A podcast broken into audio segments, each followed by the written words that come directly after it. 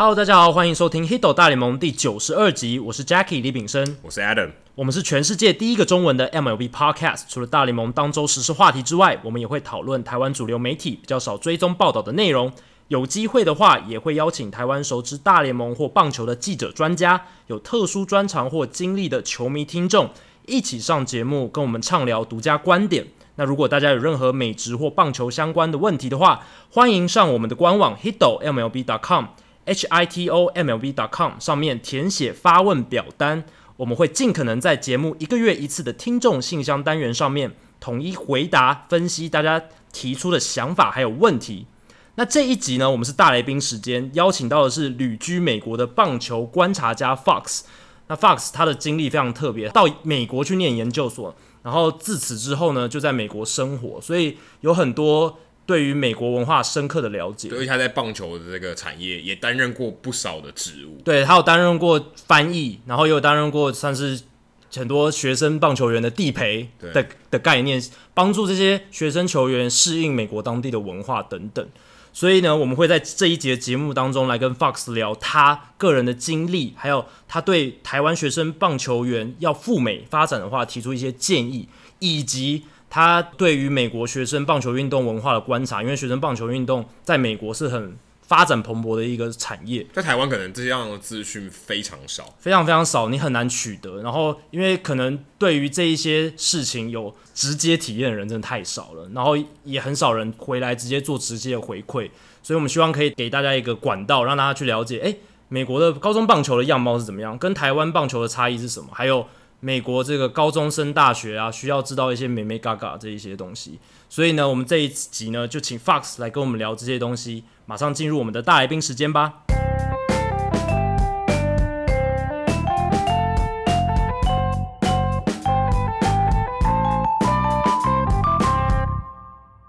好，本集的大来宾时间，我们很开心邀请到旅居美国的棒球观察家 Fox。来到 Hiddle 大联盟的节目现场，Fox 你好，哎、欸、你好，呃各位 Hiddle 大联盟的听众朋友们，大家好。好，我们这次邀请到 Fox，主要是想请他来跟我们分享一下台湾棒球学生棒球员赴美的这个发展的样态，还有美国学生运动的特色啊，一些实际发展的状况，让我们可以从就是台湾跟美国这两个不同的观点跟视角去检视，然后了解一下学生运动员还有学生棒球员的话题。但是首先，我们想先了解一下 Fox 的背景。你是呃什么样的背景让你可以这么了解，就是这种学生棒球员的样态，还有在美国的状况？呃，我大概是我我去美国大概已经差不多十年多。那我一开始去的时候是念研究所，那我自己研究所是运动管理，是对。那我之后其实有担任过呃一些旅美选手的翻译，在老虎队、呃小熊队，然后前两年这个。呃，陈连红教练在教室的时候，那也是在旁边帮他这样子。嗯、那这几年就是呃，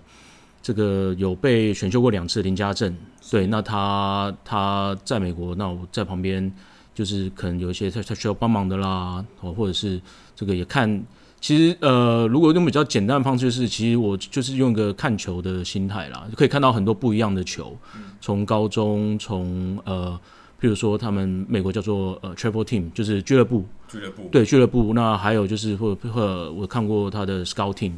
就是球探。球探队，我我我。球探队吗？对，他们有个叫做 scouting 吗？呃，其实这个有点像是呃球探，他们会主动来来来跟选手、高中选手接触。嗯。然后呢，这个这个 scout team 的性质就是，他们通常会在呃秋天的时候。秋天的时候，然后譬如在南加州，大概有十一支、十二支 scout team。嗯，对，那那你来打这 scout team 是完全不用花钱的，你就是来打球，然后好像一个表演性质的，有点像，有点像 showcase 的感觉。对，呃，但是他们基本上是每个周末都有比赛。哦，对，每个周末，然后大概当时我我在看林家正的部分，他们那个时候球季出来大概有十几场比赛，所以大概就是一个秋天。一个秋天，一个秋天，就秋季联盟这样，就是下学期了。简单说，就下学，就是哎、欸，不是下学，上学期。嗯、对，就是你过完暑假的这个学期的时候，对，高中都是高中的，都是高中生，都是高中生。然后在以南加州的部分来说，大概那个时候有十多支，有十多支。然后每一支球队都是由单一的大联盟的球队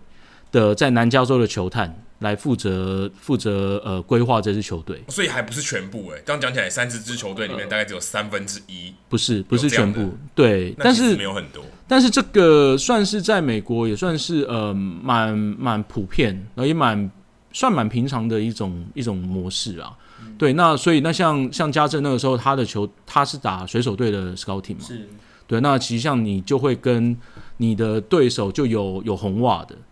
然后有呃有运动家的，嗯、那像呃那时候洋基的那一队在在南加州就很强，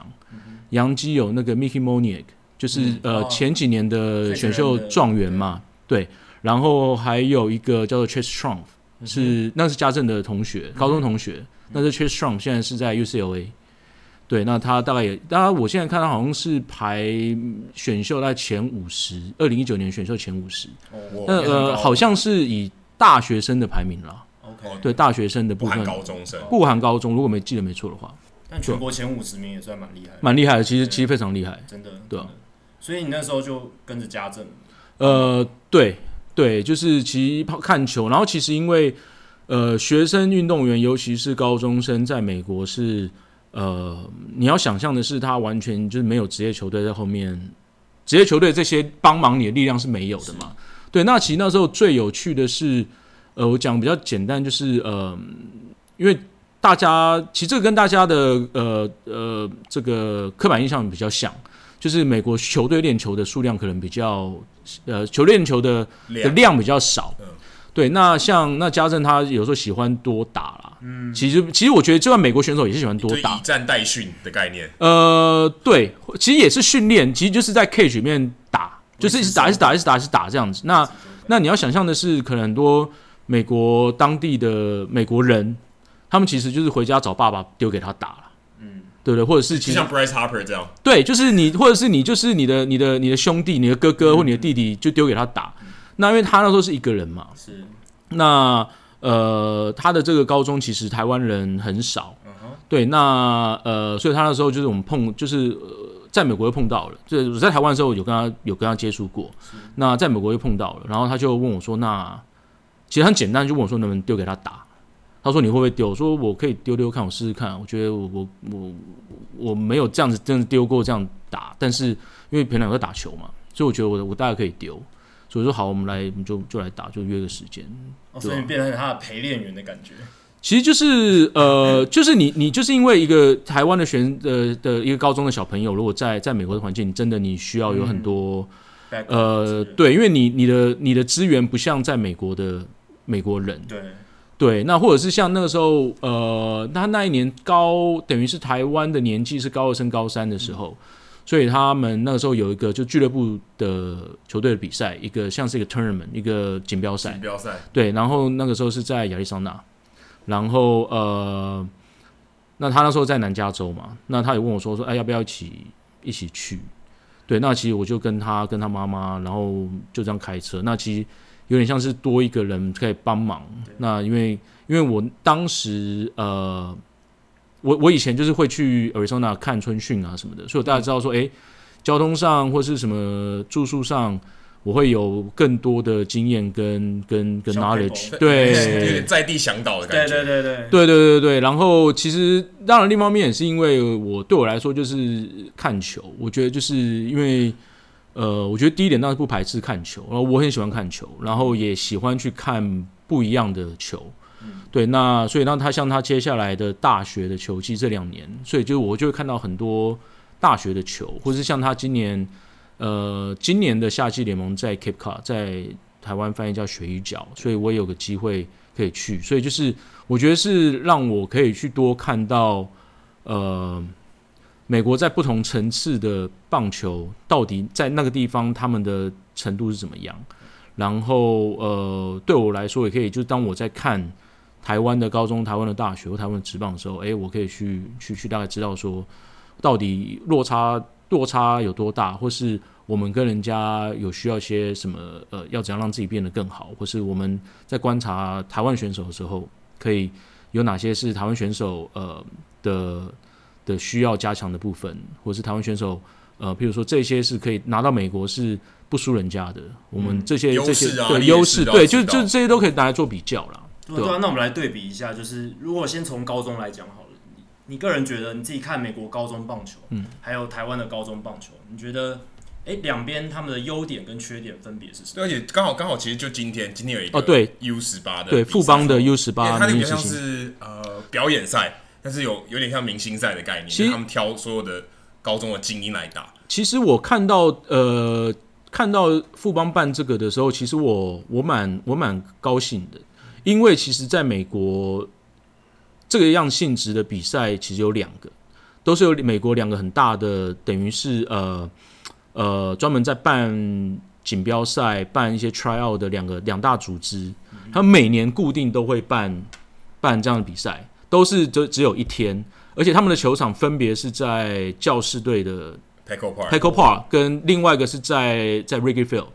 哦，对，场地等于一个中部，一个西部。对，然后这两个都是都算是呃，而且甚至是 MLB Network 呃 Network 会转播的。比赛跟其实跟台湾今天，我们今天刚好在录音这个时间，这个概念有点像，因为台湾也有也有电视台也有转播这个。对，然后然后基本上能够入选的选手就是美国队等级的选手。对，那台湾也几乎是了，对，就是几乎都是国手等级了。对，那但是美国可能他的年纪，呃，大概是以高二升高三为呃为主啦。对，因为他们的选手大概。单一个年龄层就可以拉出很多很多很好的选手，对。那除非你你如果大概小一个 class，就年纪稍微小一点的话，那大概是呃你真的真的非常的突出，他们才会把你拉拉上去。对对。那你说如果台湾跟美国的高中生，呃，我觉得当然是以整体的平均来看，就是在速度，呃，投球的速度。的平均值，美国是是是快很多。呃，但是我的我我嗯，我觉得这么讲好了，以比较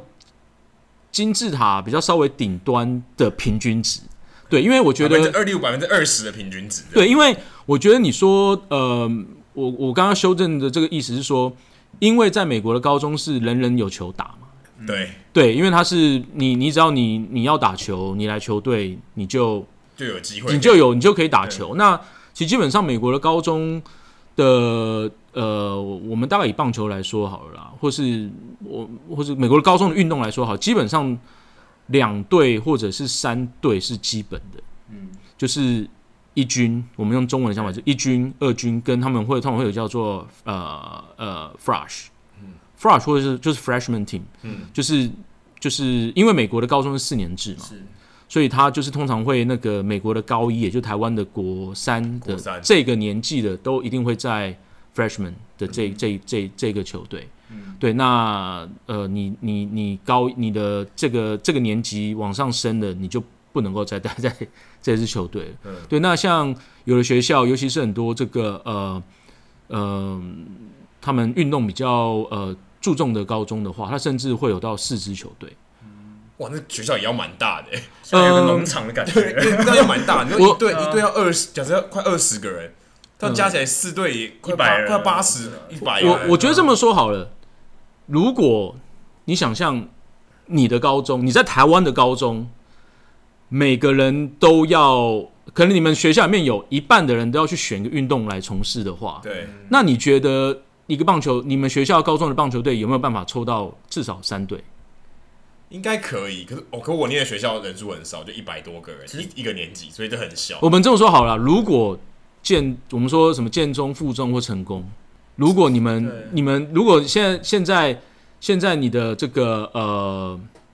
学校要求大家至少要有学全校有一半的人都要从事运动，一半一半，然后选一个校队来打，选一个校队选一个运动来从事，那但是是学校组织的一个运动，学校的对对对对，那我觉得。棒球棒球有机会，棒球有机会吧？可能第二对啊，篮球应该第一。棒球篮球应该基本的嘛？对，这两个对啊。那你一支球队大概是我们用二十，我们用二十五个人来算好了。嗯，对啊。那所以其实我如果我们当然美国，那因为美国是四个年级嘛。对对啊。那那你说你说在台湾，如果我们我们说两队就好了。如果你是球队五十个人，一军加二军五十个人，在一个高中。我觉得是有机会，而且因为大家想说，美国的高中大概下午两点多、三点多就就下课了嘛。对啊，对。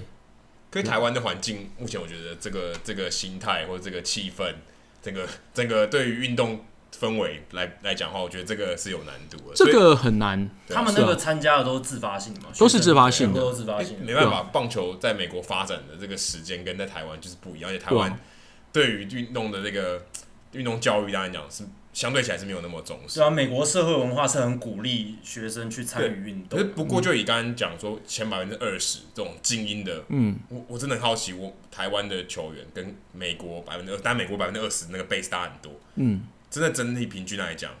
你说刚像球速方面，我其他技术层面，我觉得这么说好了，呃，通常在美国会有一个说法，就是如果你现在是美国的高中的投手。你大概怎么样的条件，你会有大学 Division One 的大学的教的，或是教练来接触你，希望你你能够去他们学校念书。你的投手基本上，如果你是九十迈，这是一个你有办法，你有你你会很轻易的可以去。大概一百四十四公里，四十四四五对。那你如果是一个右头九十迈以下。基本上就是要看你的，你有没有一些很突出，或是你的特色在控球有没有？控球对，当然这是讲右头啦，左左头大概再慢一点，你可以慢一点，对，你可以慢一点，对，但是贝斯是比较少一点，对，但是其实你就大概知道说九十迈是一个一个算是门槛，对，那其实美国 D1，呃，尤其是所谓的五大联盟，那其实基本上你你知道这样的选手。不难接，不难找。对，你去，你去看他们比赛，基本上，呃，他们大概前两号的先发投手，前三号先发投手，基本上都有这种水准。然后可能救援投手会有一两个都有这种水准。台湾其实，如果你顶级的大学、重点学校，我觉得应该也有这个水准吧。我觉得应该有，而且其实台湾现在，台湾现在的呃高中生其实有速度的其实不少。嗯，对，但是。还是一个问题是，到底我们说不少，但是可能就是每个学校那那一个，一个或两个，一个或两个嘛，对啊。但是在美国，其实基本上，呃，这个有点像是你基本你要让人家持续关注你，你要你必须要有这样的能力了，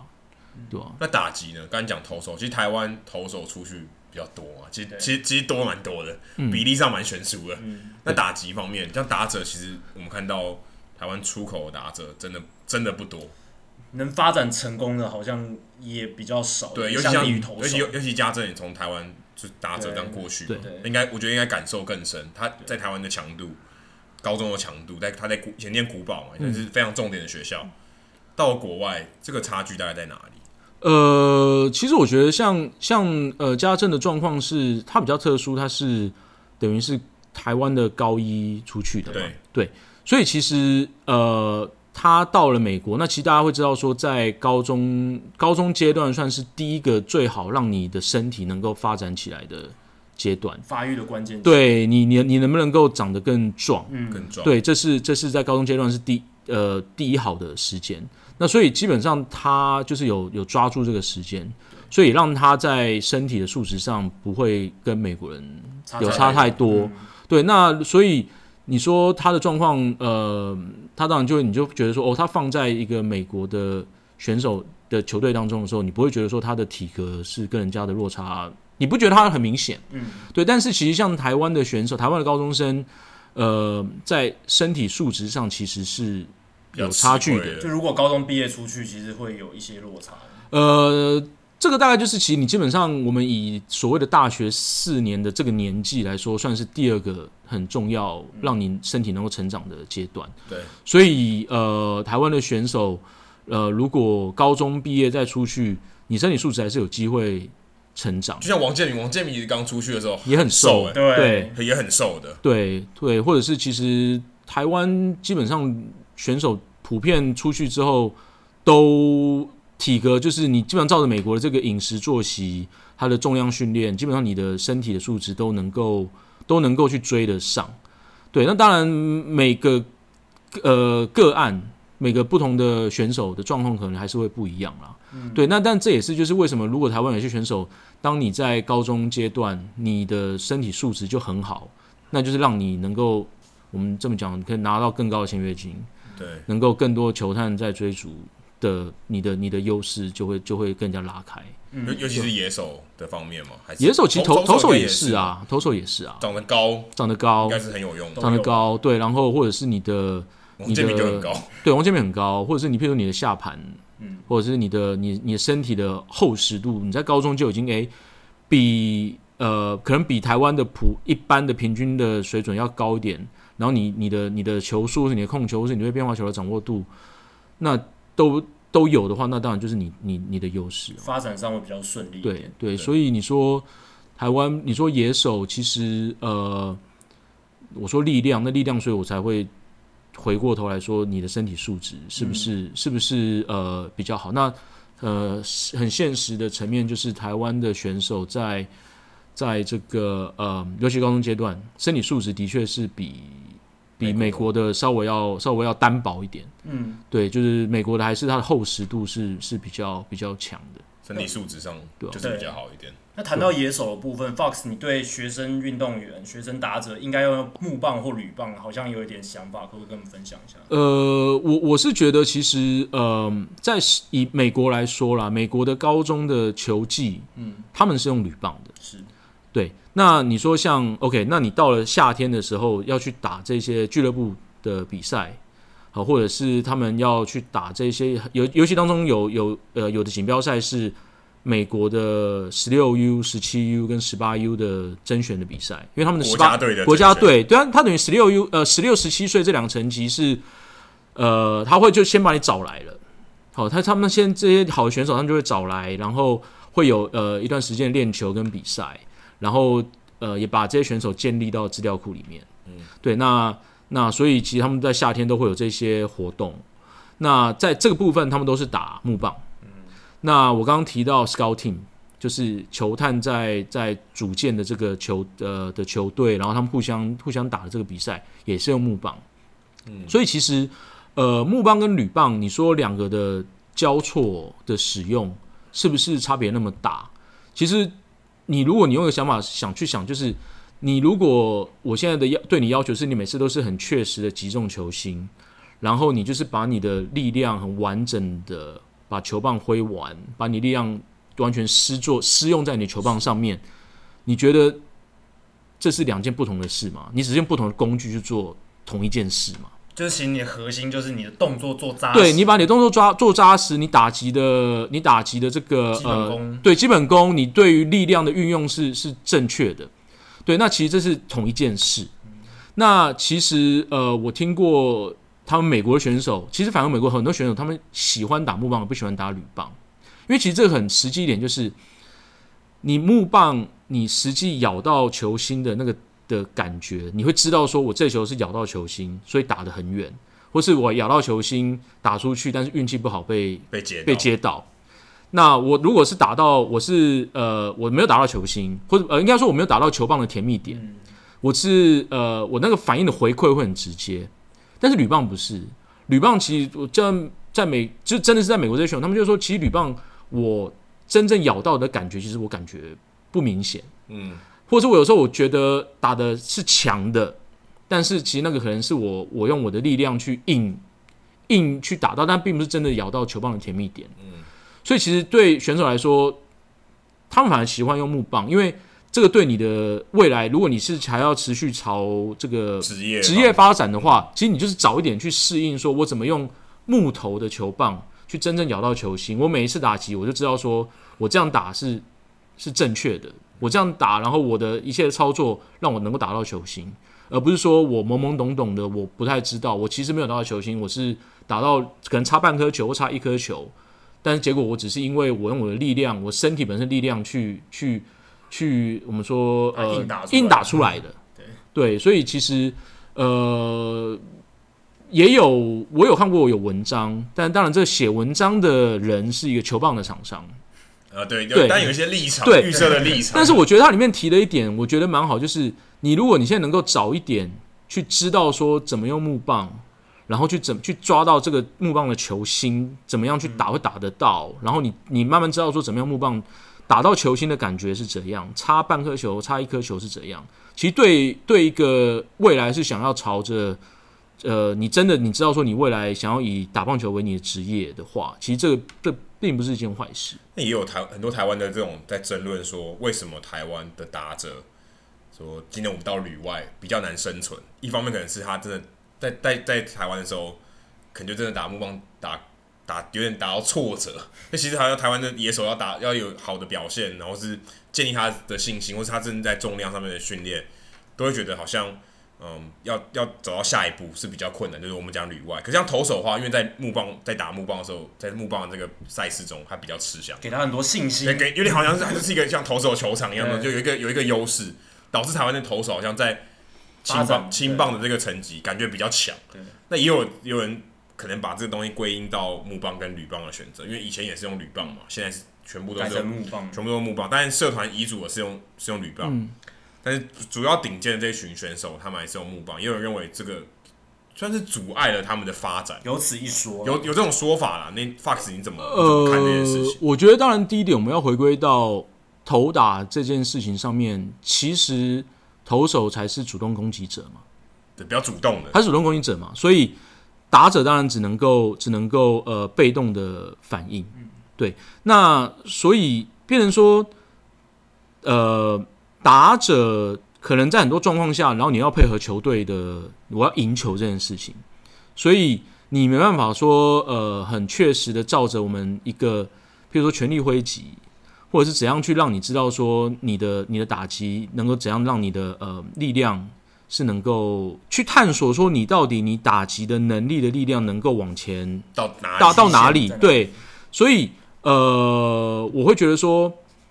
你的问题在于，如果我们对于选手的培养的的目标是在我们要怎么让更多的选手能够是不是在高中阶段说我们可以拿到一个冠军，不是为了赢球，不是为了赢球，而是说我们怎么样去培养选手。让这选手在他的打击的技巧或者他的这个打击的机制上面是能够最好的。那他他慢慢慢慢他打的多了之后，他其实会知道说，OK，到底怎样是适合他的，或者是或甚至是我们要把我们的目标说，OK，怎样的打击的这个呃生存的呃能够往下个阶段挑战需要的需要的一些元素是什么？而不是只是想着说，我要赢球，我拿着棒子就是要赢球。对，因为。因为其实这个呃，我觉得这个也或许也是台湾跟美国在某些学生运动上面的一些 philosophy 的心态上面的，的不不太一样。对，就是可能在当然在美国的学校也觉得赢球是很重要的事情，拿冠军是很重要的事情。但其实你会发现，美国很多时候对他们来说，他们更骄傲的是我们有个选手进了职业。打大联盟，打大联盟，没有人成就。我们把他养出来，我们把他养出来。他曾经在我们这里打过三年、四年，然后我们这个环境培养了这样这样子的一位选手。对，他们很重视那个发展的过程。这其实好像也变成是台湾跟美国学生运动最大的差别，因为台湾台湾很重视团体了，就是团体。对，可是美国很多说，哎，这个优秀的校友。对，这校友是我们的学校出来的。对，但是台湾都是说，哎，我们这支球队民国几年的时候拿了那个冠军，对，根本不记得是哪一个投手或什么，可能要列出来。对，因为其实我觉得，我觉得这么说好了，我不知道大家会不会有种，会不会在看教练这个角色，会开始会有这样的看法，就是教练呢，可能如果第一等的教练是又会培养选手，又会做带兵打仗，带兵打仗就拿冠军嘛。但是有的时候，可能很你一位好的教练很难两者兼兼兼顾，所以呃，往往在台湾的环境变成是我们有很多很会带兵打仗的教练，他知道怎么去怎么去用战术用什么，但是呃，我们或许都忽略了在这个养兵养兵的这个部分，练兵养兵的这部分。对，那所以我在想，呃，这个或许是或许可以解答你的问题，就是说为什么，呃，我们野野或或者说野手为什么比较少，这个能够在旅外能够有更好的发展的一部分，嗯、对吧、啊？那我我觉得这个问的、呃、原因很多啦，当然也有可能是因为像我刚刚说，因为投打对决就是一个就是一个这个呃。就是一个呃，其实投手是主动攻击嘛，嗯，对，那那如果你野手在这个在这个环境里面，他遇到了强的投手的呃数量就是比较低的时候，所以他的能力也比较难跟着提升起来。是，对啊，又又没有洋将，对，就高中还没办法有洋将嘛，所以他没有办法强度上不会提升。对啊，然后他可能在这个阶段，他的身体素质也还没有，也还没有培养起来。对，所以可能高中的时候更应该要注重的是如何发展，如何培养，甚至培养。可可能啊，如果这样讲有点太偏太太极端，就是可能我们就是以培养这个选手可以出国，好让他可以去留学，以为这个目标可能更胜过于要在这场比赛拿下胜利，或这个这三年内我要拿下多少次冠军，可能还来得更重要。可能对于不管说他可能他今天就算旅外，他真的没有打到大联盟，他回来，可是他他的发展到一个程度。对于整个台湾棒球也是更可能更有贡献的，因为真的就是看你的思维跟目标在哪里。嗯，如果你真的只把目标放在我要夺下这一个夏季联赛的冠军，而不是说，诶，我培养一个球员，他如果以后功成名就了，他可以回馈台湾棒球社会更多之类的，就是当然这是一个大目标了，不一定说一定要以哪一个为唯一的重心，但我觉得可以放多一点，在把球员。各个技术层面更重视他们个人的能力，对，或者是呃，其实也不用说旅外，或者是其实当我们在看中华职棒的时候，我们就知道说，OK，在职业这个层级要怎么样能够生存，怎么样能够上一军，怎么样能够在职业你你是你是呃一个先发的选手，对，那这样子这些选手需要具备怎样的能力？所以，那你当你在国中、高中的时候，你就应该要去往。培养把这些能力培养出来是很重要一件事情。说到这个能力，其实我们之前在采访林家正的时候，我们也很强调一件事情，就是英文的能力。因为其实，在嗯，在美国要念大学，你不可能只是打球而已。那课业上面，你最基本的门槛就是英文嘛。所以而且你还要跟队友互动啊，你不是自己在那边打球。那这可能我觉得还次要，还相对次要一点。但他真的，我觉得跟队友互动蛮重要的。但他真的要在大学能。活下去，能毕业，或是能能不要被球队踢出去，他学业上面他是英文是基本的门槛，再还是你学业上你是不是真的能理解，你真的能搞懂你在在做什么，真的把这个工工作做好。那英文的门槛，我觉得可能可能目前是台湾这些旅外的球员，或甚至可能在高中或者国中，他们也想要出去，是不是一个很大的门槛？就 Fox，你现在接触到。不少的学生球员，你有看到在美国本土的，嗯、你也跟着家政从他高中这样子一路带上来，你自己观察这个台湾学生棒球员他们要去美国的这个过程，英文的准备大概怎么样？呃，我觉得，嗯、呃，如果要一位呃学生运动员，尤其呃譬如说我们棒球，那你要出国，你对于你英文的要求一定要要提早就能够做准备。嗯，对，那呃，因为现在我也有碰过一些在台湾的国高中的的家长或是选手啦，都会说想要出国。对，那通常我都会反问他们说：“那你的英文的准备是怎么样的？”对，那反反而有很多都是他们其实对英文的准备是是可能是很低的。对，但对他们来说，可能出国，然后就临，就可能就脑中有这个念头了。然后他们可能，譬如说，呃，三四个月前有这念头，他们觉得说啊，或许我就是出国嘛。那也有些选手是觉得说，或者家长觉得说，我到美国，我的英文就会自然变，就会变好，自然会 对阳光、空气、水，对，英文就会变好，好像一下子就好了。对，但我我觉得我我不呃，我不能够驳斥这个想法。但是这一切都是建立在你已经有一个基本的基础在，对，你有基本基础在，你到了那边之后，你多听多多听多看多说，你当然一定会会越来越好。但是其实这个就是你到底你是从零开始，还是你是从你是从你有四十分开始，六十分开始？对，那而且其实有点有点很这个很现实，就是。在美国，你的学业成绩不够，你就不能练球。高中，高中就是这样子，高中就就就就是这样子了。你学业成绩不够，你就是不能练球。对，那所以你回过头要想的是，你现在如果你是一个你的英文程度是十 percent，那你到了那边之后，你并不是只要念英文就好，你要用。英文去念数学，你要用英文去念历史，你要所以说英文只是一个最低的门槛，你光懂英文，还要再去念其他东西，都还不见得念得懂。对，我觉得其实就是我都会说，英文是你的工具而已。嗯、对，那可能因为我们在台湾，我们都反而把英文变成是好像是你的能力次要的事情。没有，你你学科学科对，好像是你的能，就是你的一个能力，是你去做什么事情，其中之一。对，反正是一种学问。哎，你英文学的好不好？有点像这样。对，但是你当你到了那个环境，尤其尤其是高中跟大学，你你你就是就是你你在学习别的科目的工具。对，那呃，所以你说。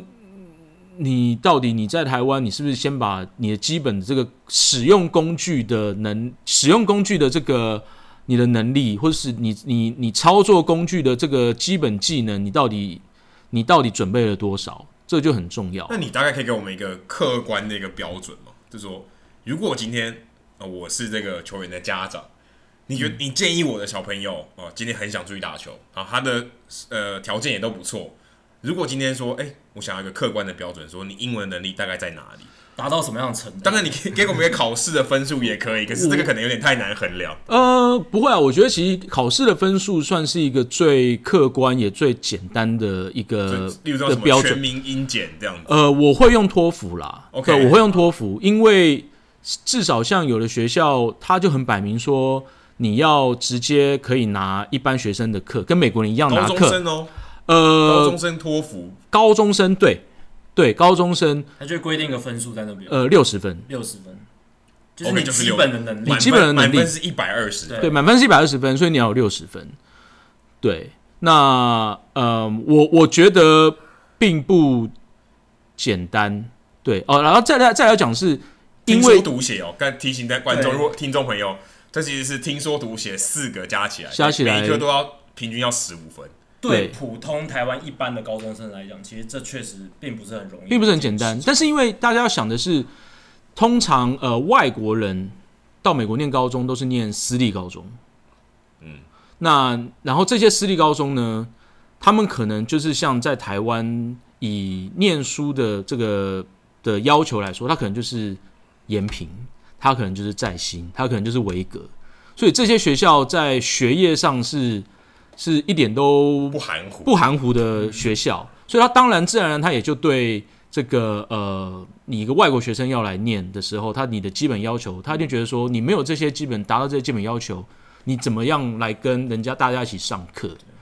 对吧？所以，所以这个是如果我们用这个方法去想，就觉得说他们定下这些标准，其实并并不是没有道理的，嗯，对吧？所以六十分是一个门槛，所以六十分算是一个门槛。所以可以，也许可以有兴趣的话，可以去做一个模拟的测试，看看有没有到六十分，或是逼近六十分，大概知道说，哎、欸，你离六十分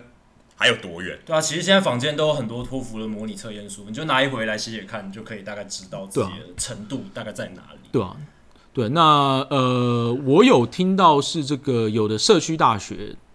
呃，我有听过说它标准是三十二分。哇，三四科三十，对，四科三十二八分，满分三十分，这个就比较低一点。这个其实算是蛮低的，对。但是你呃，其实一样的状况就是，你觉得你过了门槛，但是因为你的目标是要打球，你的目标如果是要打球，你的学业成绩就必须要有一定的标准。所以你到底你考了六十分，能够跟人家一起上课？还是你考三十二分就可以跟人家一起上课，上数学课、上上化学课、上物理课、上历史课，对，所以到底就是过门槛是一回事，但是你到底有没有办法去跟美国人一起上课？就实际上，实际上，而且这样讲起来，其实高中英文可能要更难一点，因为高中你所有学科都要上，对，就等于你国英数呃国没有国文啊，英文、数学、物理，对不对？这些东西都要有。可是你在，也许你在大学，你可能是修。别的相关的可能就不用碰物理化学，呃，可能相对相对还相对相对单纯一点，相对单纯一点。但是就是你一个选手，如果你想出国打球，你的英文到底你准备了多少？其实是很很务实的一件事情。那如果你自己是呃，像假设我一样在当过父母好了，我现在是一个国中的小朋友，嗯、你会建议我在高中的时候还在台湾继续打球，在科班打球，还是说，哎、欸，我高中我国中毕业，我高中就去？就在美国念高中。假设我条件符合好了，假设我现在托福六十分，呃，你会怎么建议我？我我的我的看法通常都是，如果高中就能够取是比较好的。对，那国小国中其实，在台湾，我觉得台湾在国小国中阶段的棒球基础教育其实是远远胜过于美国。但我觉得目的上也有点不太一样嘛。在美国国高中可能就是真的娱乐玩乐这样子为主，他们没有很严肃的这种球队组织。对啊，因为其实像我自己看过他们的那种 Little League 的练球，就欢乐球了。欢乐球，然后就是就是爸爸带着练球。对，那他们也会找，也会也有找教练来来带的，但是那种教练可能并不是说。我们就一直在练球，他可能就是哦，我们今天有有两个小时，我们请了个教练来来教球，可能这个礼拜就只有这这一天或者是两天而已。对，那但是在美国高中阶段，我我会我通常会觉得说，如果高中能够去的好处是，第一点是呃语言，语言你能够更快进入状况，因为其实呃我是当完兵之后去美国念研究所，其实我自己会知道说。一个高中就在美国念书的，在美国念高中的一个学生，跟大学去跟研究所去，其实你对语言的掌握程度一定会有一点点落差。他会差四年，三年到四年。对，然后而且是其实有的时候是也不止语言，而是你对那个文化上。对，就是有时候是人家在讲一个，譬如说他们从小看的电视的东西。你听得你那个字你听得懂，但是你不知道人家在背后的含义，或者是他讲什么东西，你就是没看过，你就是没经历过。其实蛮像，其实，在台湾的听众朋友可能很难想象这些，那其实就很多。例如说，你小时候看的卡通，对啊，那今天一个外国人跟你用中，就算跟你用中文聊天好了，就没看过这卡通。比如说我们在讲什么娘家，或讲周星驰好了，周星驰对不对？周星驰今天一个讲中文讲超好的美国人，他来，我们说唐伯虎点秋香，对啊，我们都会笑，但他就不知道我们在讲什么。对，还是滚回火星吧，他就不知道你在讲什么，对不对？对啊，笑点他抓不到，对啊，文化都抓不到，这就是我们所谓文化的差异。对啊，那所以我才会觉得说，如果你高中就能够去，你在语言跟文化上，你会比较容容易融入。嗯，对。那呃，再来就是，如果我们就棒球的上面来说，我会觉得说，呃，因为我现在也也有碰过一些在美国是念社区大学的。的这个球员，呃、球员，台湾的球员，对，然后也有从念社区大学已经转进四年制的，那呃，就会我大概会感觉出来，其实呃，对美国人来说，他到底这个选手在这个环境，譬如说他他可能在高中看过你，跟我高中完全没看过你，然后你在社区大学的时候，你十八岁的时候，我再我再看到你一这一年或这两年，你在要往上升学，至少我们说往上升学的时候，其实那个。的困难度是不一样的，这有点像是我们看一个选手，我们从我们看了他七年，我们到底知道他的变化是什么？我们对他的信心程度在哪里？跟我们看一个选手看了两年，我对他的信心有多少？我到底知道他他他的转变有多少？其实这个就是一个，我当然都会觉得我看了七年的我比较有有把握，把握比较对啊，对啊。那所以你说，呃，你你说高中去，你至少。你多去打比赛的时候，这些球探、这些大学教练，他就是那时候就看过你了，所以他之后要再要再评估你，你你走打球这条路是不是他们对你更有对你的能力更有信心？那一定是比你可能你。高中毕业才去的，当然是有有差别，存在感也是很重要。其实我们自己跟家政接触过，我们就大概知道，他高中就去了之后，发现他其实对美国文化适应就非常良好，而且他几乎跟队友的讲话什么的，就是很已经可以很融入他们球队，然后可以很融入一般美国人的。对啊，你根本感觉不出来他是外国人，你甚至会怀疑他他是不是从小就移民到那边的人。对啊，因为其实就是呃，当然我们是每个每一位选手的状况不一样，那当然家政就是一个。他是算是融入的很很好的一位选手，对啊，那当然，我刚刚都讲了正面的，但是我觉得有的时候，其实我们去建议建议一个家长，建议一个小朋友说，你早点出去，其实这个时候也有他的风险在。嗯，我觉得你高中开始要转职业，还大学转职业，也都是有不一样的风险。对，因为其实我觉得我我我不知道这个呃呃，Adam 跟 Jackie 或者是我们的听众。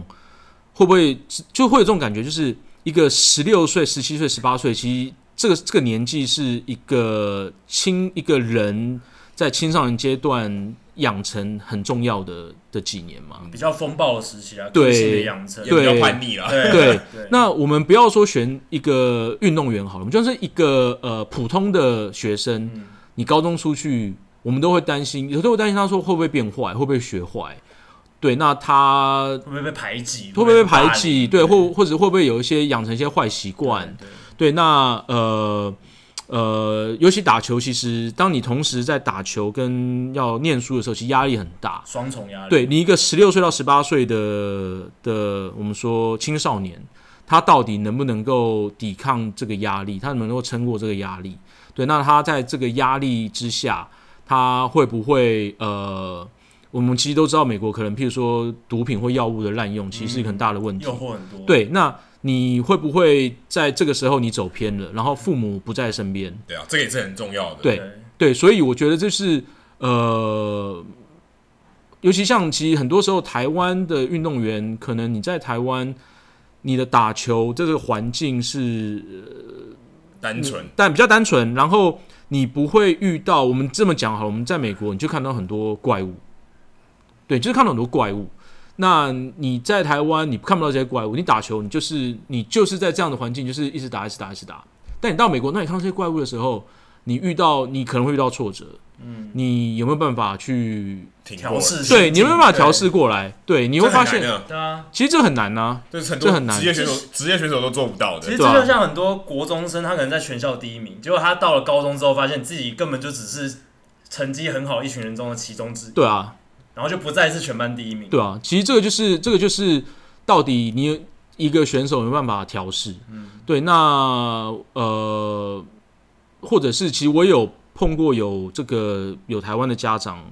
呃来问我说，呃，送小朋友出国念就是打球念书啦。但是像我就会，我第一时间就会，我我的我的反应就是，现在是小朋友自己很主动的想要出国，还是你觉得小朋友出国会比较好？是你的意志凌驾在你小刚刚刚身我的做法就还小朋友是去我我的意志先凌驾小朋友。对啊，对啊，所以应该是小朋友想去为优先。对啊，所以就是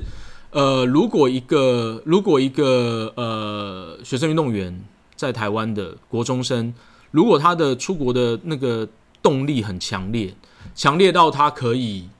他遇到任何困难，他都可以，他都可以呃克服他们，因为他知道他的目标在哪里，那就会那当然，然后他知道出国是他自己的决定，他自己要的，所以他遇到困难，他他没有任何人可以推卸责任，他就是要自己去度过的话，那我觉得就是呃这样子的小朋友出国就会很好，因为其实像家政，他就是他自己知道说这是他要出国的，所以他遇到了任何困难，他就他他没有什么好逃避的，他也不能够去怪爸爸妈妈。对，那但是如果你现在是一个小朋友，是他自己其实啊三心二意，他好像他只知道说出国好棒哦，他看到有好多旅外的选手，然后他们站在大联盟的球场上很风光，但是呃他其实那个动力不强烈，但是可能爸爸妈妈觉得说呃很好啊，你可以出国，你可以你可以呃走个跟跟人家不一样的路，嗯、呃，你可能可以学到更多东西，但就爸爸妈妈可能那个。呃，意念意志比较强的时候，其实小朋友就很有可能，或是有很大的机会，他是不是他遇到挫折的时候，就他就说，他就说啊，都是我爸 叫我出国，都我妈要我出国的，我就还好啊，就推卸责任。对，其实这这都是，我觉得其实这个不难不难想象了，就抗压性啊，是不是独立？是不是其实？够不够独立？我觉得在这个在这个年纪是蛮大一个考验。如果十五、十四、十五岁，然后把你丢到国外，除非你今天可能国中你就开始是在外地生活，嗯、对、啊。那如果今天把你丢到美国，然后不管不单是英文一个人，然后又要打球，跟面对强度更高的这个学校，对啊，你可能真的，你如果父母不在身边，你可能真的就垮了。但这个是心态上面是很重要的一个衡量。对。那但还有一个很更现实的，对啊，就是如果你今天学业都好 OK 了，心态也调整 OK 了。嗯那金钱上面，因为 这个是很现实、啊、总是需要，啊、总是需要父母要养活自己，对啊，你还是要、嗯、你高中时期、高中时你也没办法赚钱，对，一定要在靠家也，也不能打工度假，对不对？对啊，因为其实现在大概学费，呃，当然不同学校大概会不一样，但是至少呃两一年两万出头吧，我现在有对差不多两万六十万台币左右。这是学费而已学费哦，学费而已，交给学费而已。学校的。学费的对那住宿当然不一样的地方，你说像加州一定比较贵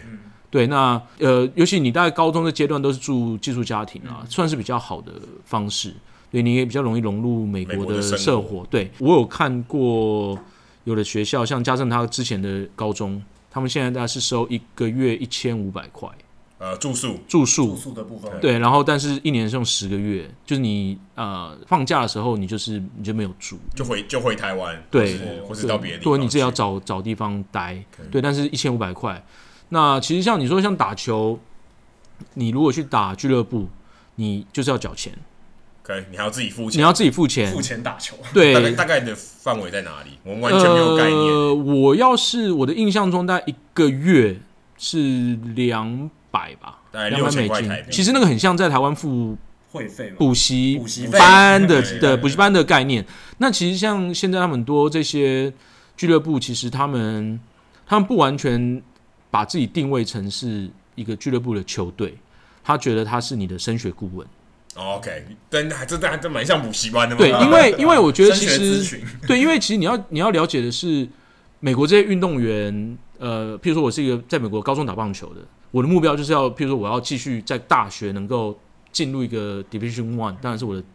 第一头要对第一目标。那你到底在这个当中，我需要做些什么事情？然后呃呃，我要打哪些比赛，或者是我这个大概的课业？其实学校当然有学校的这个顾问，但是这一些我说的这些俱乐部球队，他为什么把自己定位为他是升学顾问的原因，就是因为打球可以让你去念大学，所以他们知道说怎么用一个打棒球是让你可以去念大学的方式来帮助你。嗯，对，帮你设计一套是学生运动员的菜单跟 schedule 给你。呃某部分也有也有也有部分是因为这些俱乐部的教练都跟大学的教练是有交情的，哦，对，那所以他会他会去帮你，他会帮你推荐，他会帮你 push，然后他会知道说哪个球队哦、你这个能力的选手大概在怎么样的球队会有机会，对，然后呃，也有的这些俱乐部的球队的教练，其实他本身就是球探。对，这这超合理的。对所以所以其实就是为什么他们他们的模式已经发展成这样子，因为我觉得很简单啦，就是当你知道从事运动是对你的升学有帮助的时候，你你你就觉得说我去投入这么多的时间，这么多的金钱，对我未来是有帮助的。那你说为什么很多家长也都愿意去花这样的钱？因为如果我现在能够拿到一个奖学金，我不用太多，我只要二十五个 percent，那个可能就是几万块，可能有一万一万块一年，或者是好几千块美金一年。其实我我如果这样三年四年，其实我现在投入这些这些呃金钱，其实是我到最后都会都会都会回得来嘛。所以如果这样子念四年下来，大概会花多少钱？的 Fox 大概粗估一下，一套完整的，如果要在美国发展他你要去打 scouting，就是一个很完整。他先想要 Division One 呃，你说大学吗？还是高中？高中高中高中高中，我们一年其实这样算，我们刚刚说十呃一千五百块，如果十个月是一万五嘛，一万五，所以其实你看一年三万五三万五，其实一年大概我觉得一百五十万要吧，台币，要吧，因为你还要吃饭，你还要生活费，生活费四年下来，差不多一定要六百万台币。我觉得要哎、欸，所以这样评估下来，说六百万台币送出去到美国，跟留在台湾，这个这个诱因看起来就是好像留在台湾，留在台湾对啊花费非常低了。对，留在台湾留在台湾它花花费非常低啊，而且你要想，在美国，你说这俱乐部出去比赛，你还是要花钱的。嗯，对，就是你说这俱乐部，他会明白跟你说，我们参加这个这个锦标赛的报名费是多少钱。你要自己掏腰你要自己包对，啊这你们这些人来的，你们就要自己去花钱。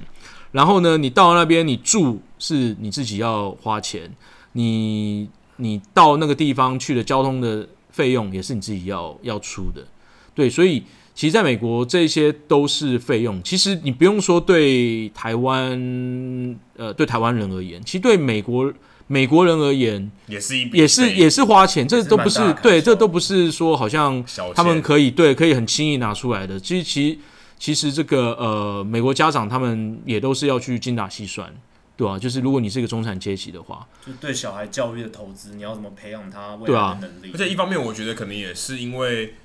真的在美国，他愿意去做去投资这些东西，他也大概知道说他程度在哪了，所以他愿意说 OK，啊，我愿意多花钱，不会说哎，我觉得你可能不够格哦，然后我还愿意花这个钱去去让你做更多事，所以他基本上也是有这个成本跟这个机会的这个考量。他可以有一个大概预见的目标跟设想啊，他不会说完全模糊了，他大概有个有个想象。对啊，加上加上，其实就像我刚刚说的，因为你知道说我我。我现在花这些钱从事运动，对我去念大学，因为每个大学基本上都会有有这样子的这个接受学生运动员的这个奖学金，对这条管道嘛。对，那我 Division One 我进不了，我我去想办法能不能进 Division Two。对，那 Division Three 是不给奖学金的啦。对，但是你那也是你一个你一个机会嘛。而且其实我觉得大家如果有印象，当时林书豪。这的呃开始一炮而红的时候，那个时候林书豪的一个同学是在呃 N F 呃 N F L China 嘛，他有讲说，他说我跟林书豪，如果我们他说他们都是很好的学习成绩很好的学生，但是如果他们不打球的话，他们可能都没办法念哈佛。对，因为但是因为他们有打球这件事情，让他们加了分，然后所以他们有这个。有这个呃机会，机会去念哈佛，所以其实这就是呃，因为每个学校都会有这样子的一个管道给你，即使你是你是呃像常春藤，或或者是你像社区社区大学也一样嘛。对，你去社区大学，很多呃呃运动员，他可能现在我我为了要打球，但是我可能在四年制的大学没有一个好的机会，或是太贵了。这个我负担不起，我就去社区大社区大学先先念，就是我我维系我的选手生命，嗯，对吧？那呃，因为他们有这个让你打球可以再继续升学的管道，那所以我们说反过来看台湾，呃，我们说现在台湾的社区棒球也很也很兴盛嘛，哦，对，但应该只有仅限于国高中，对啊，国国国高中嘛，对，但是我们要想的是。呃，你国高中，如果你现在打的不错，你好像有那么一丝希望，接下来要有职业的机会，或是你的兴趣真的让你觉得说，我好想要打球。那你在台湾，就你就变成说，你到了国中结束之后，你要做出一个选择嘛，对不对？你是要继续念书，还是你可能你就是要进入一个呃科班体系科班体系？但是你科班体系，你接下来你念大学呢？你变，你就还是以科班体系为主吧。要做一个抉择，你要做个抉择。但是美国并不会啊。对啊，因为他的顶尖的学校还是有这些运动员，对，可以可以参加的地方。对啊，然后其实对他们来说，他们在大学阶段，呃，当然有很多这个运动员，他选择的这个科系还是跟运动相关的。对，但是其他即使是运动相关，其实。他们会比较呃比较呃更专注一点，像他们有一个叫做呃英文叫 kinesiology，大概中文是叫运动力学、动态学、这种概念的，所以那他们就不完全是就就是说他们会很专业，或者说你就是要朝向这个呃运动伤害防护，嗯，对，就是他们不会像台湾就好像是我就是体育系。二分法。对，我就是体育系为主，现在台湾大概对啊，那所以对他们来说，很多学生其实我都是念念一般的科系嘛，然后一边打球，一边打球，对，对啊，这是可以兼顾的，对啊。说美国大学，刚才有提到 Cape Cod 学角联盟嘛，嗯，那台湾的很多球迷、听众朋友可能对于这个不是很了解，但是其实是可以说是大联盟球员发展的一个摇篮。我最近查的资料，二零一七年的资料，有三百多位现役的。美国职棒的球员曾经打过 Cape Cod，对，几乎现役的三百多人，所以将近将近一半，嗯，将近一半有打过这个球，这个这个联盟。嗯、那请可以跟 Fox，因为你也亲身去过对。Cape Cod 看过比赛，嗯，可以跟我们分享一下你自己当时在那边看的这个心得，或是跟我们介绍一下 Cape Cod 这个用意到底是什么？呃，这个当然就是他让，因为其实美国的大学生，呃，他们到了夏天的时候。学生运动员到夏天，呃，棒球的运动员到了夏天的时候，基本上是没有什么特殊的，你除非你入选的这个美国的大学的明星队，嗯、就是这个呃中华队，这基本上每年跟他们也都会有进行比赛。嗯，那如果你没有进入这个这个最高最高金字塔顶端的话，大概二十大概二十五个到三十个左右的这个这个这个这个球队，对，那你其实。球队在夏天、暑假的时候是没有没有什么活动的。Okay. 对，那你说美国的国家队，其实，在成棒阶段，你我们能够想到的就是大学的这个，跟你可能就是什么 WBC 啊，或者是十二强。那所以这些选手基本上在全美国就有各式各样的大学的夏季联盟。对，那呃。Cape Cod 大概就是等于是呃，这里面公认是顶级等级是最高的，也是也是最老的吧？如果没有记错，也是最老的。对，他最老牌的，很有可能对，应该是最老牌的。对，那呃，Cape Cod 其实很有趣的是，应该是没有听说过说我去报名的，都是人家，都是他们来找你的，招募的，对他们来，对他们主动来找你的。Recruit 的对，那通常这他们找你的时间都很早，通常就是呃前一年的暑假。那所以有可能他还在念高中。呃，Cape Cod 其实呃，如果大一的话，那不 Cape Cod 其实如果你去看他的选手组成，呃，他大概都是以一升二的为主。OK，一升一升二或二升三的为主。如果你有办法在升大一的这个暑假就去的话，去那你。就是非常非常的顶尖，顶尖，因为你越级打怪啊，明星高中球员。对，再来就是为什么 Cape Car 很特别一点是，他只接受 NCAA 体系的选手，所以你是社区大学选手，他是不接受。OK，那美国你超强也不行，他就是他基本上是基本上是不接受，要看一下协同。对对对对，因为其实对我们来说。呃，NCAA 体系的你的念书是有一定的，他、嗯、有他的学业的要求嘛？嗯，对。那再来就是，其实你很少看到，因为他只有 NCAA 体系的，所以他也没有什么外国人。哦，对，就是你不是美国念大学的外国人。像我去采访在 Washington D.C. 附近郊区，他们一个 Ka-Rep-King League，那就是他也是夏季联盟，其实跟 Cape Cod 一样，嗯、但很新了，大概十年左右的历史。嗯他们就有台湾这边的大学的学生去那边打，所以对，像 Cape Cod 就是 OK 拒绝外国人，对，因为你就只有 NCAA 体系，对，然后你想打也打不了，对，然后你打 Cape Cod 也不用缴钱，OK，对，这是一个比较经济的，终于有一个不用缴钱，不用缴钱，人家邀请你去，对，人家邀请你来，然后呃，你你呃只需要付这个寄宿家庭的钱，OK，对，就是住的钱，然后呢，呃。呃，你如果你符合他的条件，比如说你就是真的打完一整个球季，大概多久？呃，他大概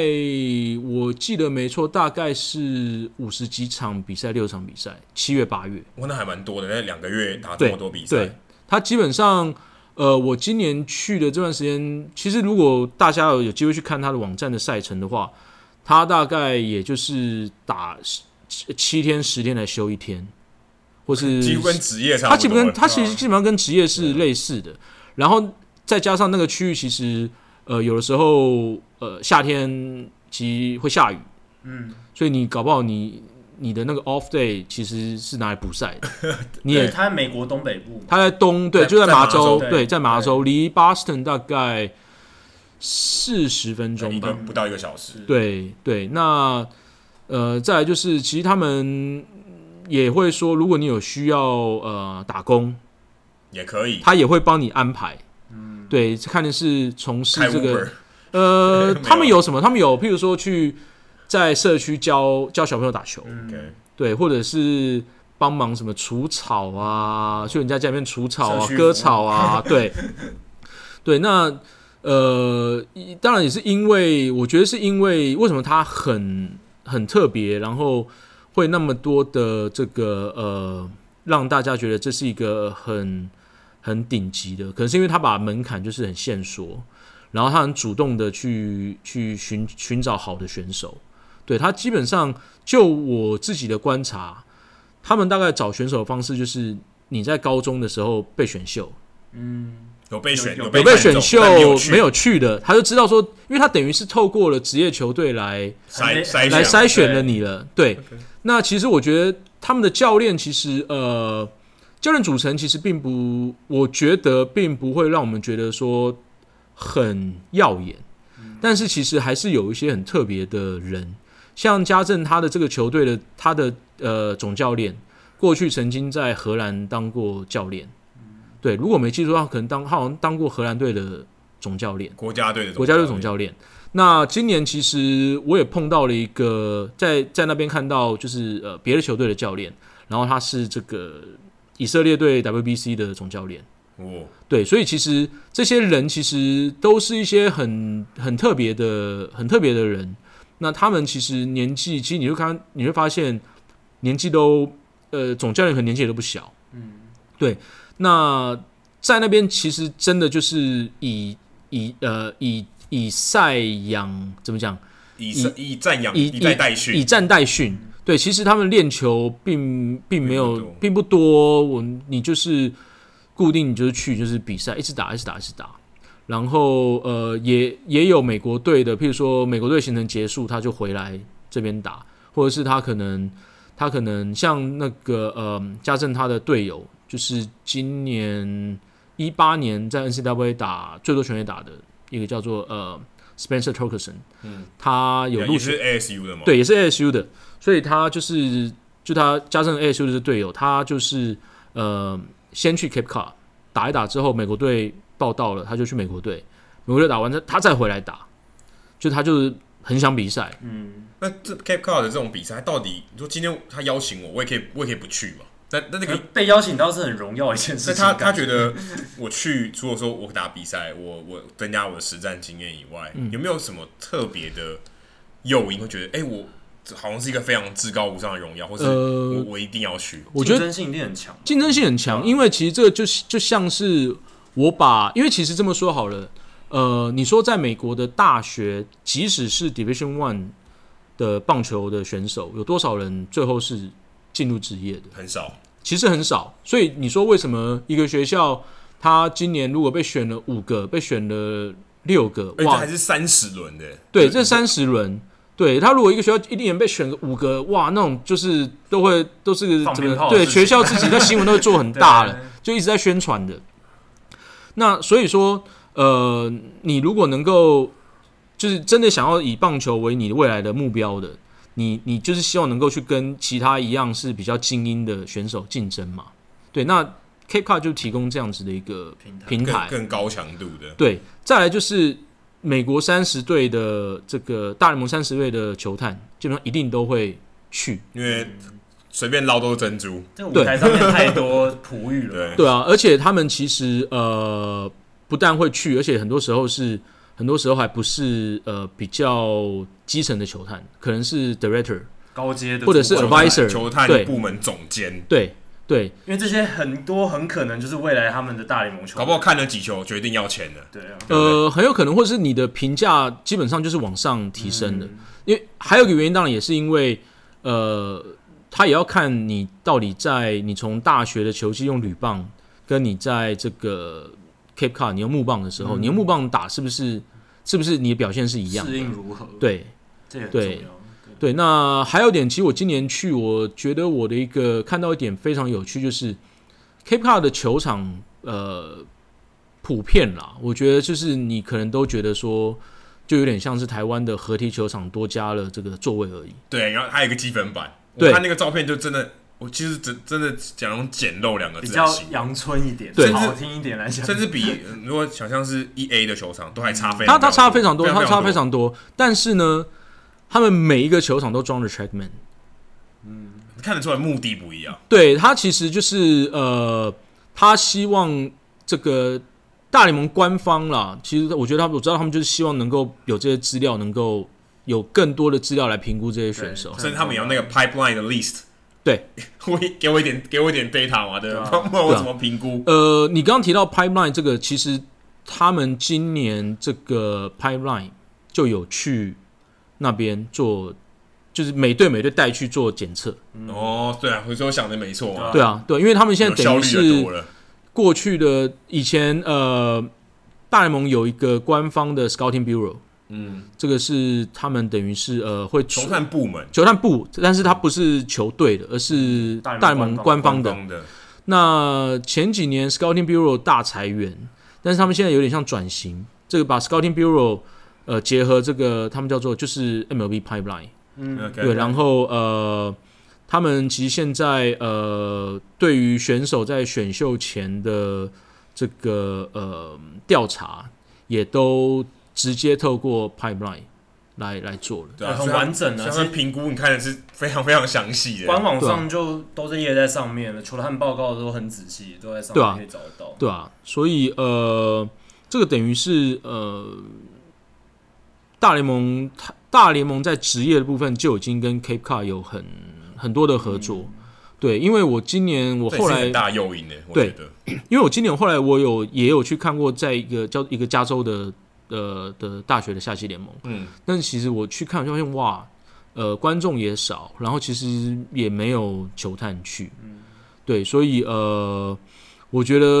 落差对我来说，我看到的是真的差差蛮多的，所以算是爹娘疼爱的一个夏季联盟。就其实你看球探到场的人数，你大概就可以抓那一个联盟的数值跟水准大概是怎么样？呃，差不多，差不多，你大概可以，你大概可以这样讲。嗯还有就是呃，美国的一些在呃评估选手的，就是这些网站，棒球网站，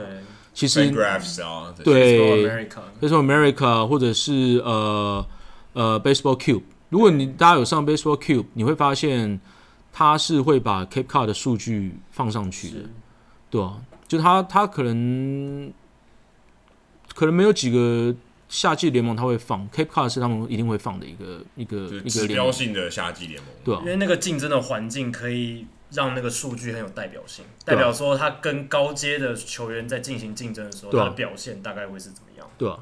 好，那今天非常高兴，呃，因为时间也差不多，我们聊了、嗯、一一转眼就聊了一个多小时，那很高兴 Fox 跟我们分享这么多台湾学生运动员到美国应该注意哪些事情，嗯、还有。美国学生棒球运动的这样一个生态，非常谢谢 Fox。没有，谢谢各位，谢谢这个 Adam 还有 Jackie。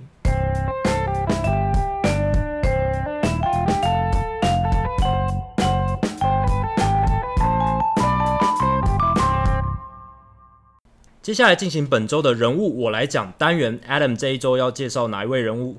这一周其实我们有两件大事，所以我们因为刚才访谈的关系，所以我们没有聊。第一个是呃。大联盟终于和古巴还有其他的这个职业联盟、棒球联盟、棒球联盟谈好了，算是入闸的这个制度，有点像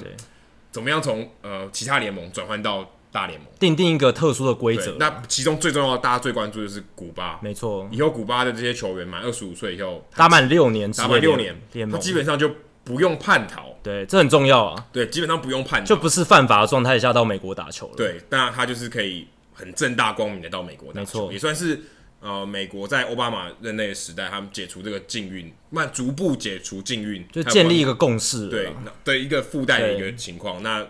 有美国的棒呃，古巴棒球员就可以到美国来合法的打球，而且他们休赛季也可以回家，这很重要。对，对古巴球员来讲，虽然现在这些像 Jose Abreu 啊，是 Chapman 啊，Aroldis Chapman。他们其实都有回到古巴，他们当时可能都没有想过这个这个这个情况。对，他们现在可以回家。对，另外一个就是道奇队跟红人队的七人大交易。对啊，主要就是道奇想要甩掉比较高薪的合约，然后想要降低呃下个年度的奢侈税的金额。那红人这一边是真的需要 Yasiel Puig、Alex Wood 这样子的选手来帮助他们，对 Matt Kemp 来帮助他们的大联盟的阵容。好，那这两个新闻的交集点就只剩一个人，就是要 Yasiel Puig。古巴人吗？就是刚才在交易其中这个里面。对。可是我们今天我们球呃人物来讲有一个单有一个传统，就是不讲球员，没错，至少不讲现役球员，没错。那不讲 Yasiel Puig 讲谁呢？讲他小时候的玩伴。其实这个玩伴呢，也是他以前偷渡来美国。其实他不是直接偷渡到美国啊，应该说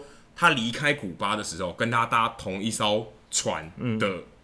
嗯的人同行的人，没错。那他以前也是他小朋友，以前那小时候他也是他的朋友，从小一起长大的。嗯，那这个这个故事其实第一次呃问世，其实来自二零一四年 ESPN 的 Scott Allen 的这篇报道。那篇报道超长，非常非常长，大概写的像小说一样，可能要半个小时以上。对，那个时候出来之后蛮轰动的，整个球界都关注那个故事。对，而且为什么会有这个故事？就这个故事为什么被揭露？因为其实你看，你如果你知道，你可能。对于古巴叛逃的球员，你可能只知道 Jose Fernandez，他跳下去救他妈妈，对，这种故事，比较戏剧化的事情，对，比较甚至可以说不是整个过程。对，那亚瑟普一个这个这个，他之所以这个过程全部都被揭露出来，就是因为他这个玩伴，这个玩伴叫做 Unia Despanian，他他向律师透露了所有的细节，所以这个故事才得以披露，很完整的披露。对，所以也是要感谢这个 Despanian 把他把这个故事说出来，揭露出来。那这个故事里面大概要讲些什么？我来。跟大家这个算是大纲，算一个提点，跟大家讲一下。嗯、当时呢，他们跟一个叫做 Raul Pachenko 这个人蛇的这个组织里面的其中一个人，算人蛇啦。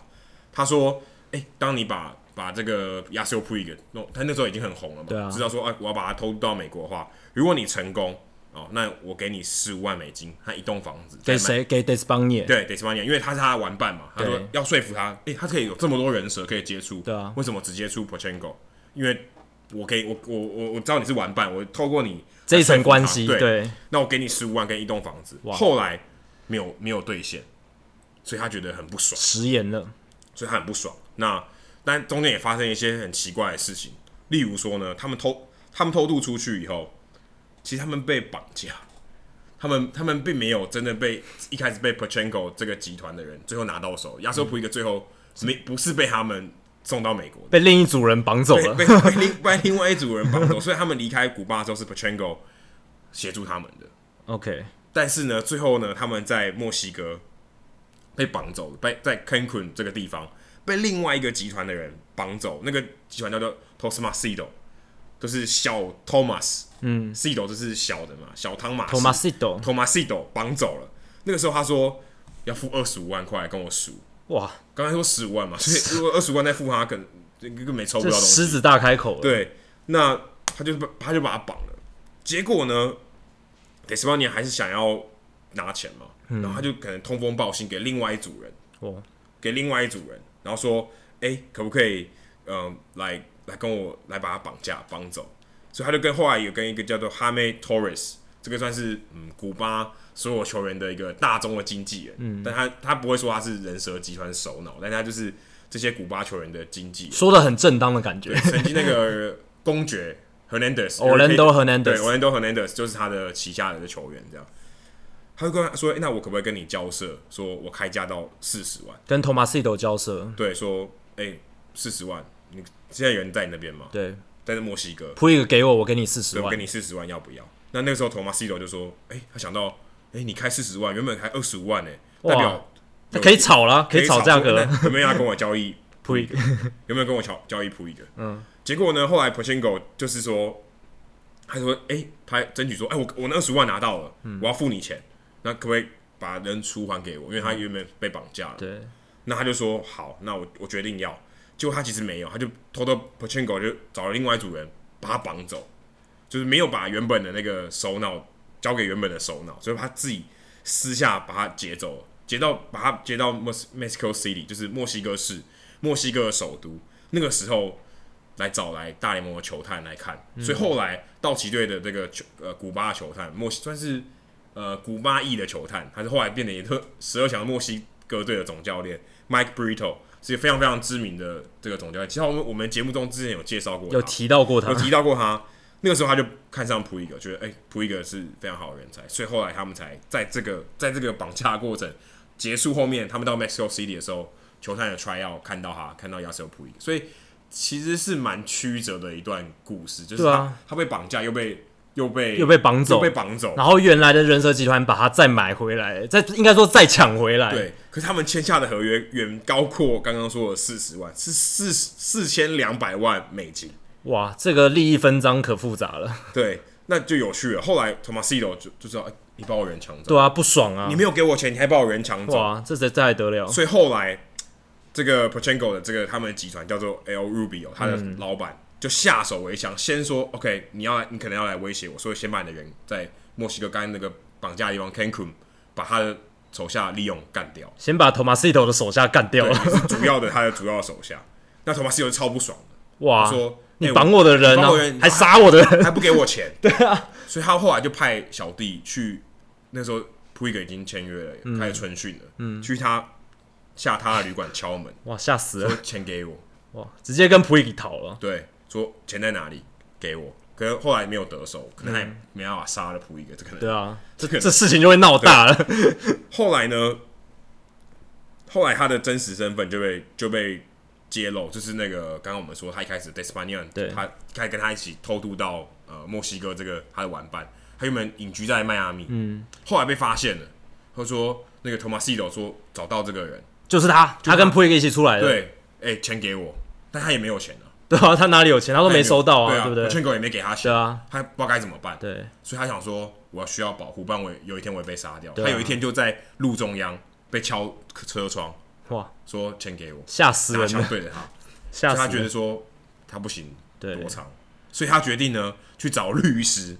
当时 Despaigne 他寻求的律师，这位律师叫做 Evelino Gonzalez，就是因为他找了这个律师以后，这些事情才曝光了，所以才会有这个后来的报道。不然，其实这些东西是可能永远这些古巴的球员都愿不愿意披露的，因为 Yasiel Puig 本人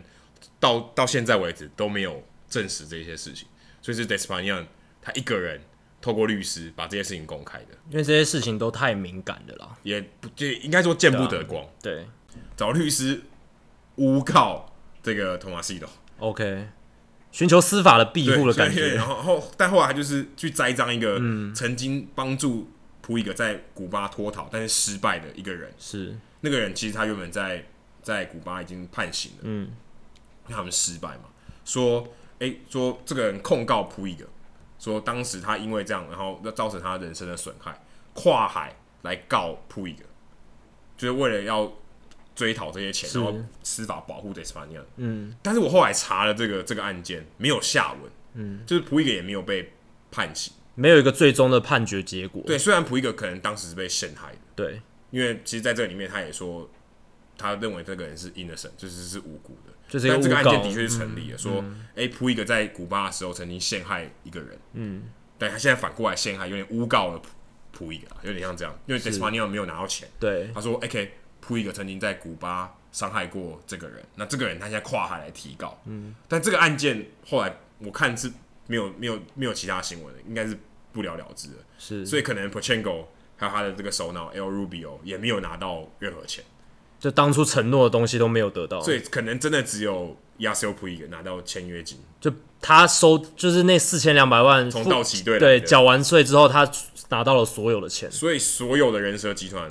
似乎都没有拿到钱。哇，那这样子积怨应该很深吧？所以我现在蛮担心。亚，我看完这个故事，我今天再看一次。我之前看过了，但是我更认真看，我突然觉得 Yasiel Puig 蛮危险。就如果他今天走在街上，如果他回到古巴的话，应该会更危险哦。可他有回去古巴哎、欸，上次我记得还有是有回去古巴、啊，但是他是跟着大联盟一起回去的，我记得。对，所以他应该有受到，还是有受到保护。不过，如果万一他真的是自己走在街上单独的话，或者怎么样，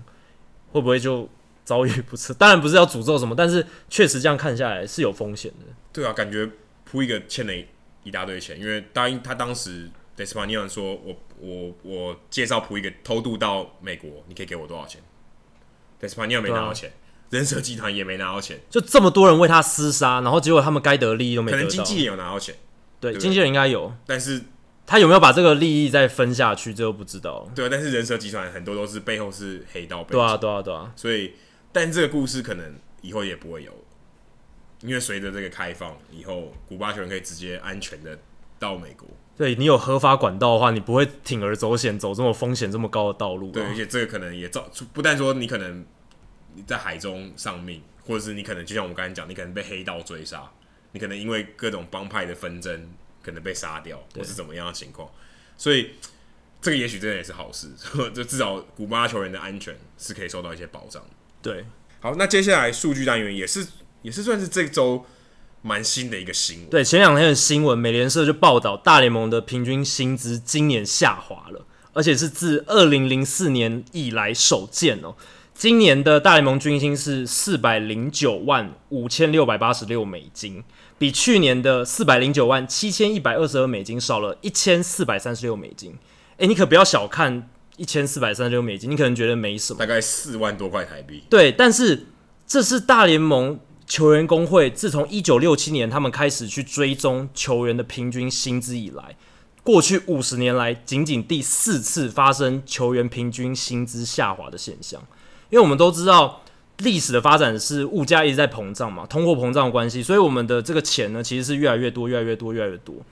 那在这样的情况下，其实你的薪资下滑是不正常的现象，尤其是在大联盟这个事业，它的事业体是不断在膨胀，收入其实是变多的，对啊，一直不断在膨胀，球队变多，事业体变大，然后收收入也变多，所以之前大联盟发生平均薪资下滑的，都是一些不太正常的情况，比如说一九八七年是第一次，那时候平均薪资下降了六十六美元，那那一次事件是那个时候球团老板集体勾结。他们不签自由球员，有点像去年，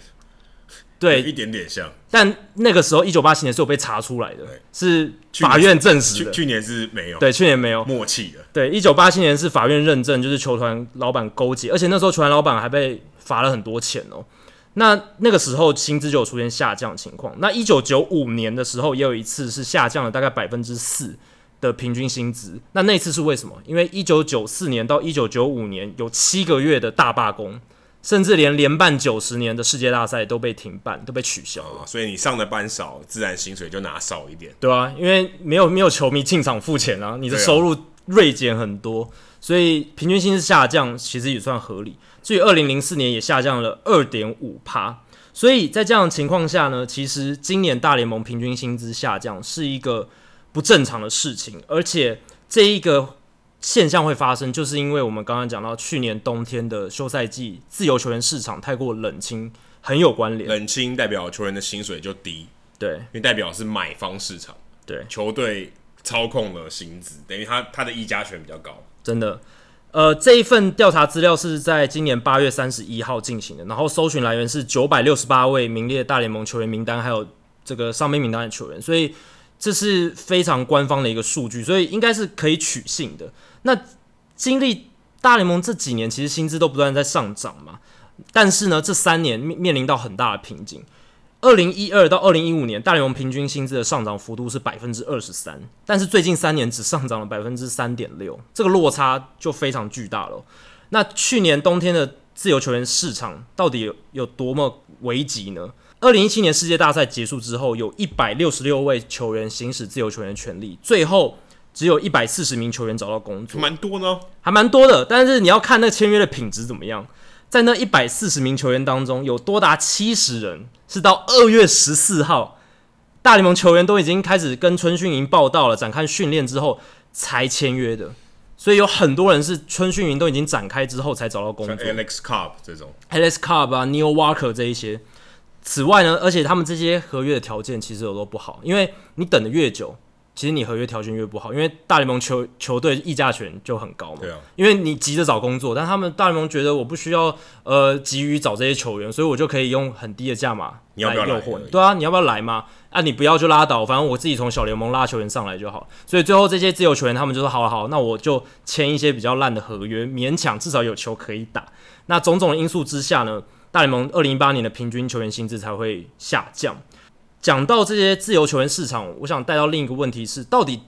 今年这个休赛季，到底冬天是冷的还是热的？这是去上个球上一集我们有聊过这个话题，有聊过。我们其实这几集都有在聊。那 Adam，你大概是觉得今年算比较热，就回温了啊，就比较回温。大家钱口袋的钱变多嘛？我觉得是这样，大家存了啦，先存好一笔。对，那我自己最近也在写一篇关于这个大联盟。今年休赛季的文章，那我自己去查了一下，我也发现说，在十二月二十二号以前，大联盟已经多达今年休赛季已经出现多达五十几笔的大联盟自由球员合约的签约，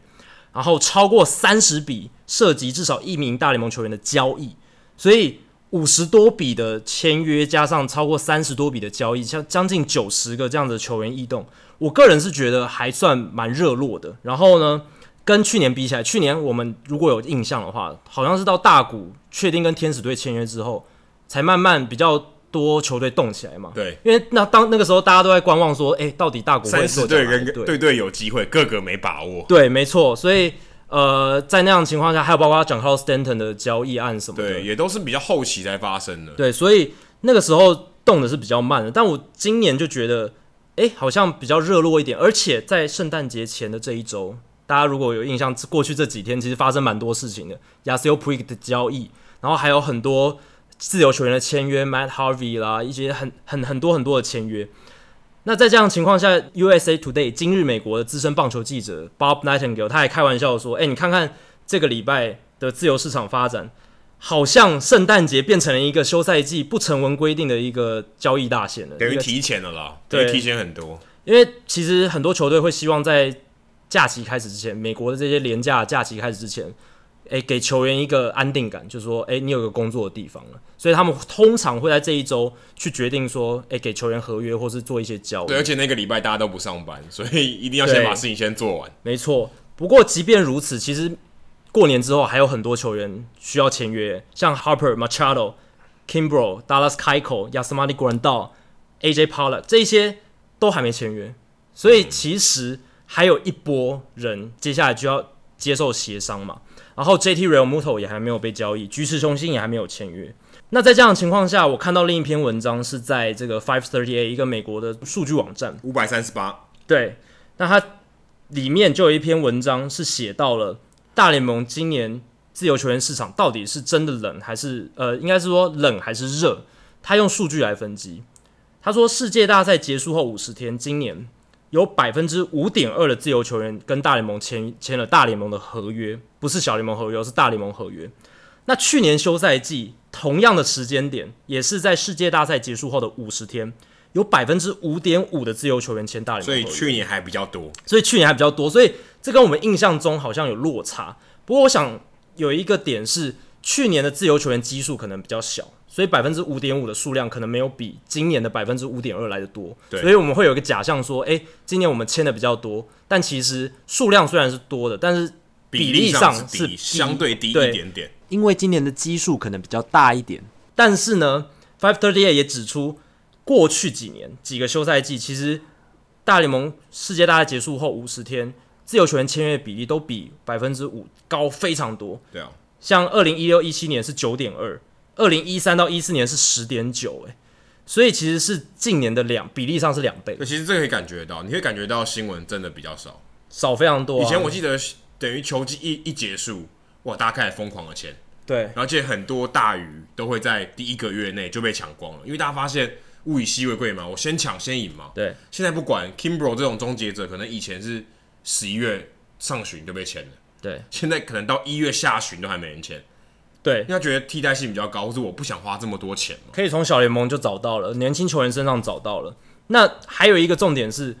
呃，我们今年好像相相比于去年，好像签了比较多约，但是其实那个约的品质怎么样？是越来越差的。以前是约多，然后约的品质也好，时间长，价格高。对，那今年是约虽然看起来比去年多一点，交易也比看起来比去年多一点，但是品质好像没那么好，因为你看。今年世界大赛结束后五十天的这个时间点呢，总共只有四亿四千两百五十万美金花在自由球员身上。去年的话是四亿六千九百八十万美金，所以去年的大联盟球队在十二月中这个时间点的时候，其实是花比较多钱在自由球员身上。其实这也可以感觉到，我们今年虽然看到很多自由球员签约，但都是一年、两年的合约。对啊，三年三年就很长了，三年已经算是。比较大的了。Adam 要不要猜猜今年自由球员市场到目前为止有几张超过三年的合约？呃，五张，只有两张，只有两张，就是 Patrick Corbin 的六年一亿四千万美金，还有 Nathan Eovaldi 的四年六千八百万，其他全部都在四年以下哦。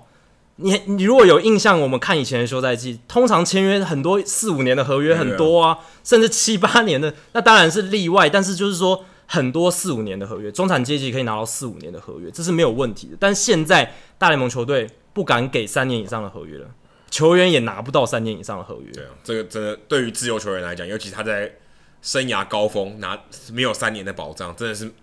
蛮悲悲伤的一件事。对啊，你看 Charlie Morton 也只拿到两年嘛，他去年投了这么，应该说，但他不一样，他已经是迈入老年的，迈入老年。但是像 McCutchen 这种球员，他以前至少可以拿到四五年以上吧，现在就是三年嘛。然后，而且我们甚至他还算拿的不错的，对，因为我们现在标准不一样。对，我们今年还在预期说他可能一两年就不错了，但我们如果换到五年前的话，我们会说 McCutchen 可以，就算是已经衰退的 McCutchen 也可以拿到四五年的合约。然后很多中产阶级的球员都签一年、两年，都屈就于这样子的合约，所以变成说，就算约好像今年多了一点，但是呢，品质上是变小的、变差的。然后呢，球队。也越来越懂得等，他们知道说，我等的越久，球员的筹码就越少，我就越能把价钱压低。所以呢，今年二零一八年的春天，有三十五名自由球员是在二月一号到开幕战之间签约的，就是二月跟三月之间。二零一七年呢，只有十八个人；二零一六年只有十三个人；二零一五年只有十个人。所以越晚签约的球员越来越多，代表说这些球员他们的签约品质很差，然后越来越多球员的签约品质都变得对啊，就是等于市场越来越趋向买方，等于趋向球队，球队来挑你，对对不对？所以他基本上议价的权利都在球队这边呢、啊，你要不要你要不要来而已。对，而且球员的位置也有分，像。后援投手自由球员数量就非常多，而且一直不断的累加，所以我们虽然看到一些大咖的这个后援投手有签约，像像 Wade Davis，像今年 Kimbrel 也会签约，但其实有一一头拉骨那种，就是很中间的那种后援投手，他其实是找不到工作的，所以我们不能只看就是市场上一些比较知名的球员，其实还是要看整个大方向，自由球员签约的品质其实还是一直在往下。我觉得这个可能也。可能过一两年，我们可以来看说，会不会大联盟平均的职业生涯开始变短了？对，也代表说，OK，他免洗的速度越来越快，他用年轻球员来顶这个战力的情况越来越多，因为年轻球员便宜嘛。对，所以他基本上希望节省这个球队的支出，多用年轻球员，所以代表你今天一旦到自由球员，你你可能只剩下两三年的机会了。真的啊，其实这几年已经看出这个现象。对，所以你的寿命的职业生涯寿命，我想应该会越来越短。平均年限应该会越来越短，因为我们这几年看到的情况就是超过三十岁以上的球员快找不到工作了。然后一般大部分的大联盟球员，他们都是到二十九、三十岁，最快都要到这个年纪才能成为自由球员。像 Harper Machado，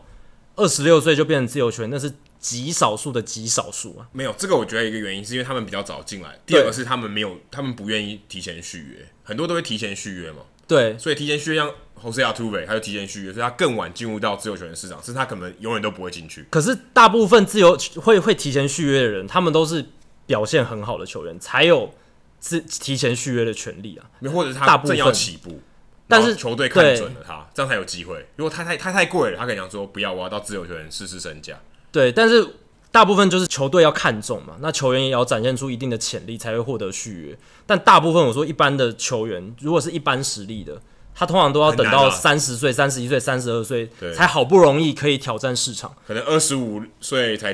上到大联盟。对啊，结果这个时候他一进去就遭遇到很大的障碍，